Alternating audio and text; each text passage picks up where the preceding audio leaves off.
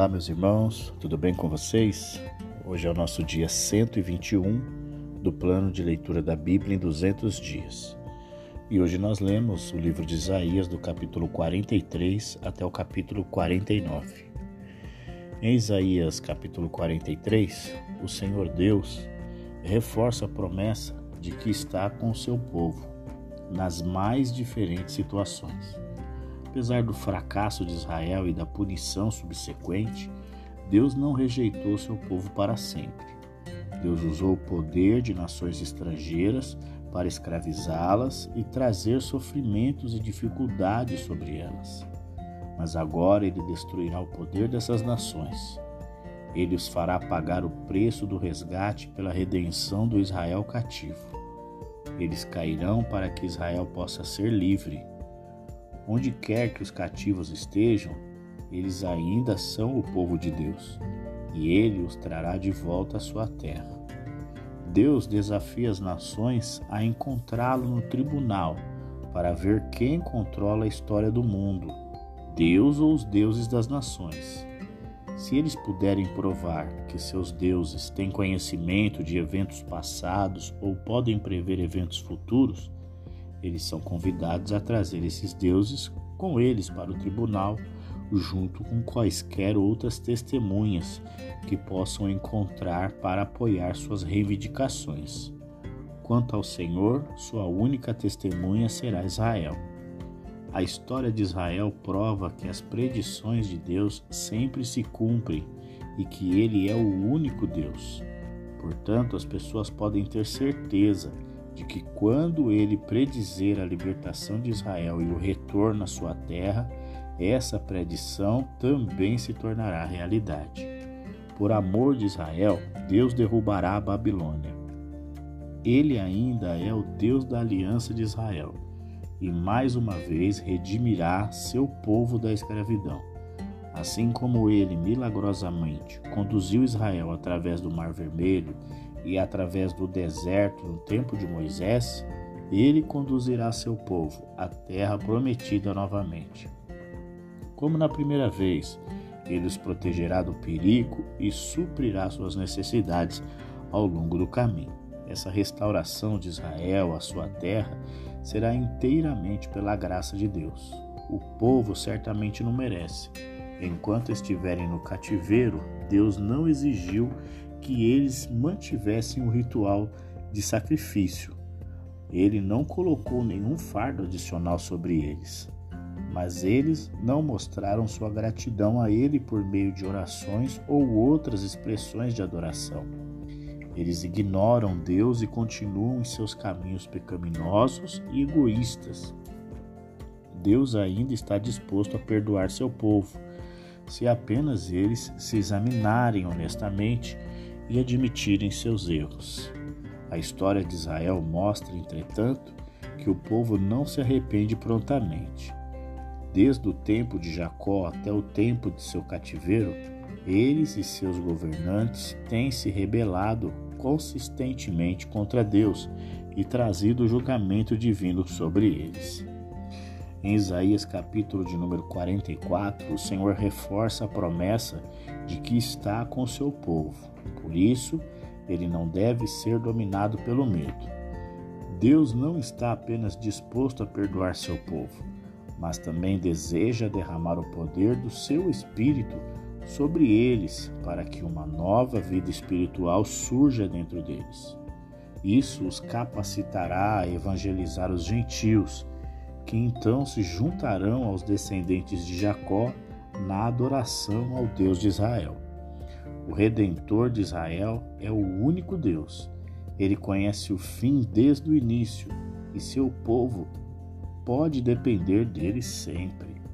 Em contraste com o único Deus vivo e verdadeiro, estão os muitos deuses sem vida que os trabalhadores fazem. Mas como um homem pode fazer um Deus o que ele faz deve ser inferior a ele mesmo, não maior. Ao fazer ídolos, uma pessoa rebaixa o seu próprio status e envergonha-se. Quando um artesão faz um ídolo de metal, fica com calor e cansa de seu trabalho, e o ídolo nada pode fazer para ajudá-lo. Quando um artesão faz um ídolo de madeira, ele tem que usar uma árvore que o Deus vivo fez.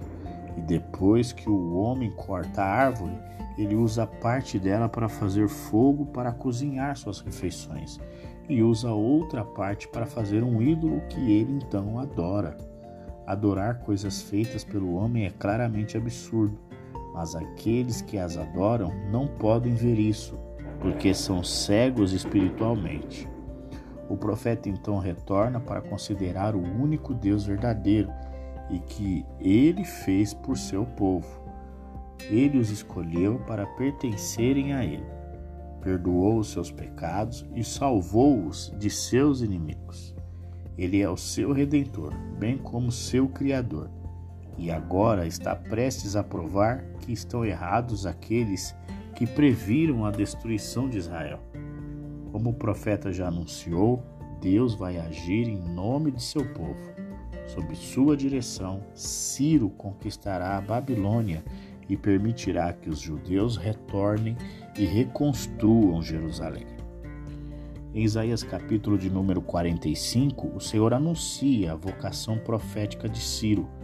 As muitas vitórias de Ciro e o poder e a riqueza que ele ganhou por meio delas foram todos planejados por Deus.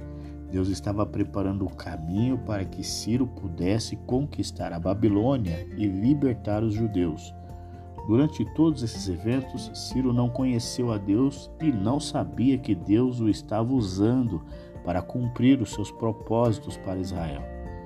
Para Ciro, a libertação dos judeus cativos foi um acontecimento relativamente menor em sua longa e gloriosa carreira, mas aos olhos de Deus foi esse o propósito pelo qual ele ascendeu ao poder internacional. Quando as pessoas reconhecem isso como obra de Deus, elas irão louvá-lo como o único Deus verdadeiro. Israel, entretanto, entrará em uma nova era de bênçãos divinas.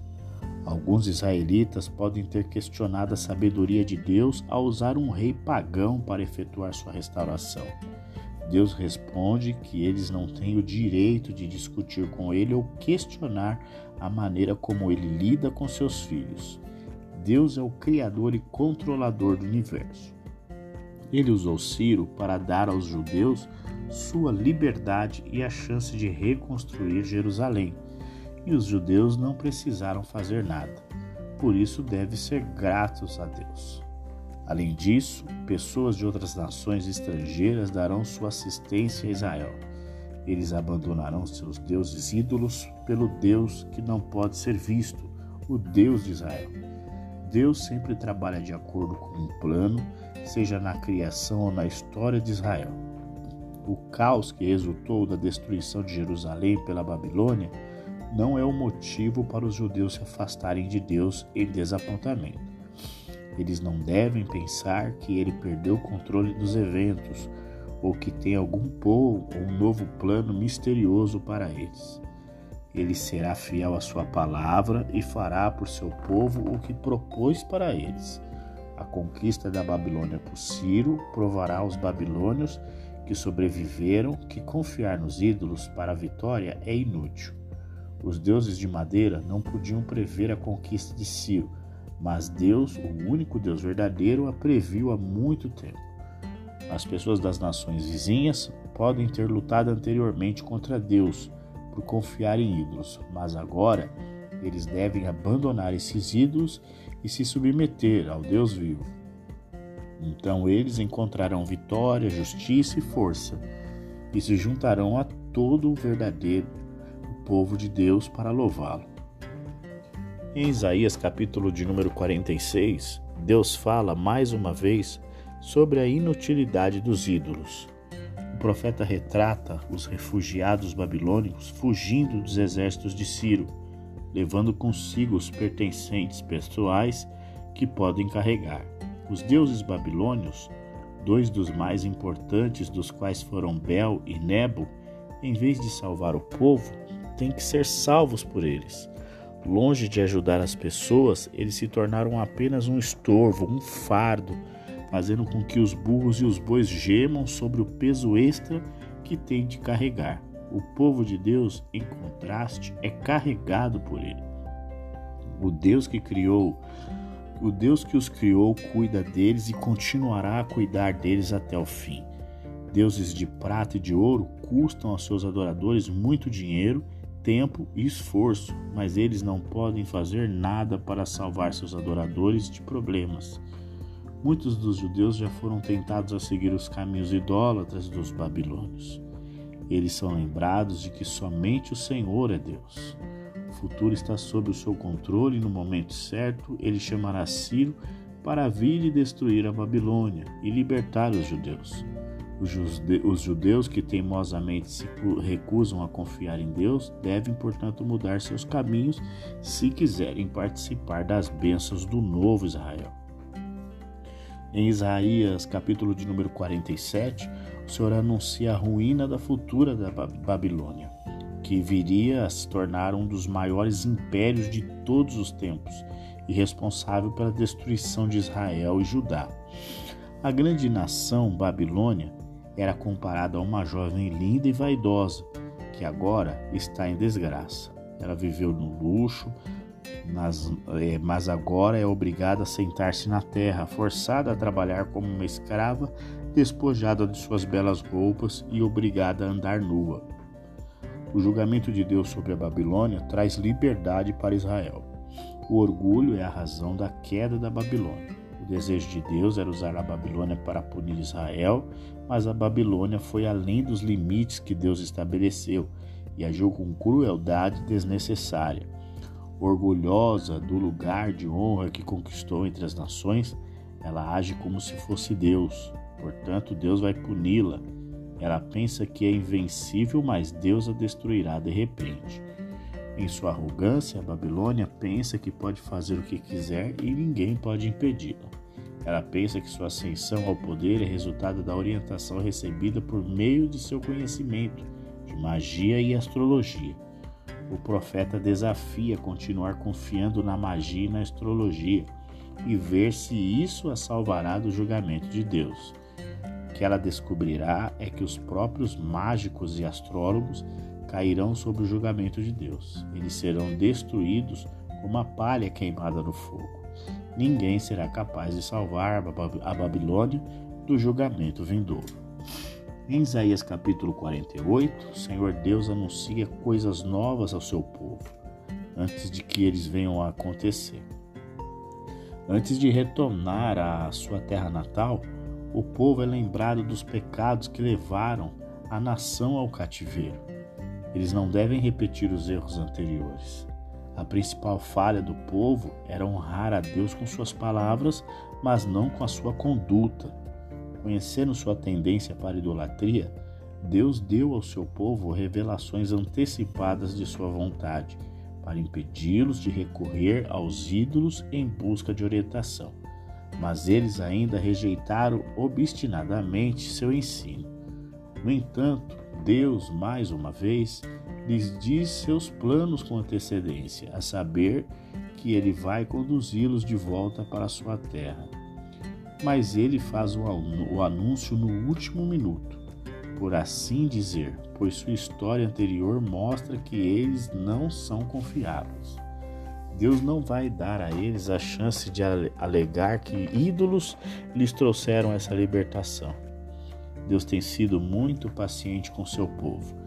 Ele compara seu trabalho com o de um refinador que coloca prata no fogo para queimar o lixo e deixar o metal mais puro. Da mesma forma, Deus refinou o povo de Israel, mas eles se mostraram inúteis. No entanto, para que para o bem de sua própria honra, Deus não os destrói. O Deus que chamou Israel para ser seu povo ainda cuida deles. O Deus que fez o mundo ainda controla sua história. Ele traz Ciro à Babilônia para conquistar o opressor de Israel e libertar o povo cativo. Deus sempre falou abertamente com o seu povo e agora o faz novamente, enviando o seu mensageiro, o profeta, para lhes fazer conhecer os seus planos. Porque Deus queria apenas o melhor para o seu povo, ele ficou triste ao ver o sofrimento que eles haviam causado a si mesmos por meio de sua teimosa desobediência. Se eles tivessem prestado atenção às suas instruções, eles teriam desfrutado de paz, prosperidade ininterruptas. Deus está agora muito satisfeito por eles estarem prestes a deixar a Babilônia e retornar para sua terra. Ele os protegerá e proverá, mas se quiserem ter paz em sua terra, devem viver em retidão. Chegamos ao último capítulo de hoje, Isaías, capítulo de número 49, onde fala de muitas e profundas promessas de Deus. Deixando para trás o assunto da conquista de Ciro, a profecia agora desenvolve o tema do servo de Deus. O segundo cântico do servo começa registrando como Israel foi escolhido por Deus para ser seu servo e preparado por Deus para fazer a sua obra. Como Israel fez a obra fielmente, isso traria louvor a Deus. Israel como um todo falhou, mas de geração em geração, uma minoria dentro de Israel, o remanescente, permaneceu leal a Deus como seu servo. Eles foram incapazes de salvar seu povo do cativeiro, mas eles ainda confiaram em Deus que ele traria algo de bom do seu trabalho. Eles agora veem o propósito de Deus em preservar e fortalecer os remanescentes fiéis por meio do cativeiro. Ele quer usá-los para conduzir o seu povo de volta à sua terra, de onde enviaram a luz de sua salvação às obscuras nações pagãs. O servo de Deus não sofrerá mais a vergonha que Israel experimentou no cativeiro. Pelo contrário, aqueles que antes desprezavam o servo de Deus agora lhe darão honra, provando a todos que Deus é fiel ao seu povo e fiel à sua palavra. Mais uma vez, Deus promete o retorno dos judeus cativos à sua terra natal. Deus os protegerá ao longo da jornada e os ajudará na reconstrução de seu país arruinado. Seja exilado na Babilônia ou espalhado em outros lugares, o povo voltará para casa em meio a muita alegria. Alguns dos judeus pensaram que Deus os havia esquecido. Deus agora mostra que para ele isso é impossível. Israel retornará e reconstruirá sua pátria. Os oponentes que tentam arruinar o trabalho de Israel não terão sucesso e partirão envergonhados e derrotados. Pessoas nascidas no exílio irão migrar para a reconstruída Jerusalém. A terra, antes desabitada e em ruínas, se tornará bem povoada e próspera novamente. Judeus espalhados em outros países também retornarão ajudados pela ajuda generosa das nações entre as quais viveram. Entre os exilados havia alguns que aparentemente duvidavam da promessa da restauração do profeta, pois Babilônia parecia invencível. Como um cativo pode ser libertado quando está nas garras de um tirano tão poderoso? Deus responde que ele pode fazer isso ele lembra os exilados em dúvida que ele é o Deus Todo-Poderoso e o Redentor da aliança de Israel. Ele esmagará os babilônios em um julgamento adequado à opressão cruel que eles infligiram às suas vítimas indefesas. Encerramos o dia 121 do plano de leitura da Bíblia em 200 dias. Amanhã ainda continuamos na leitura do livro de Isaías. Então eu aguardo você e até lá.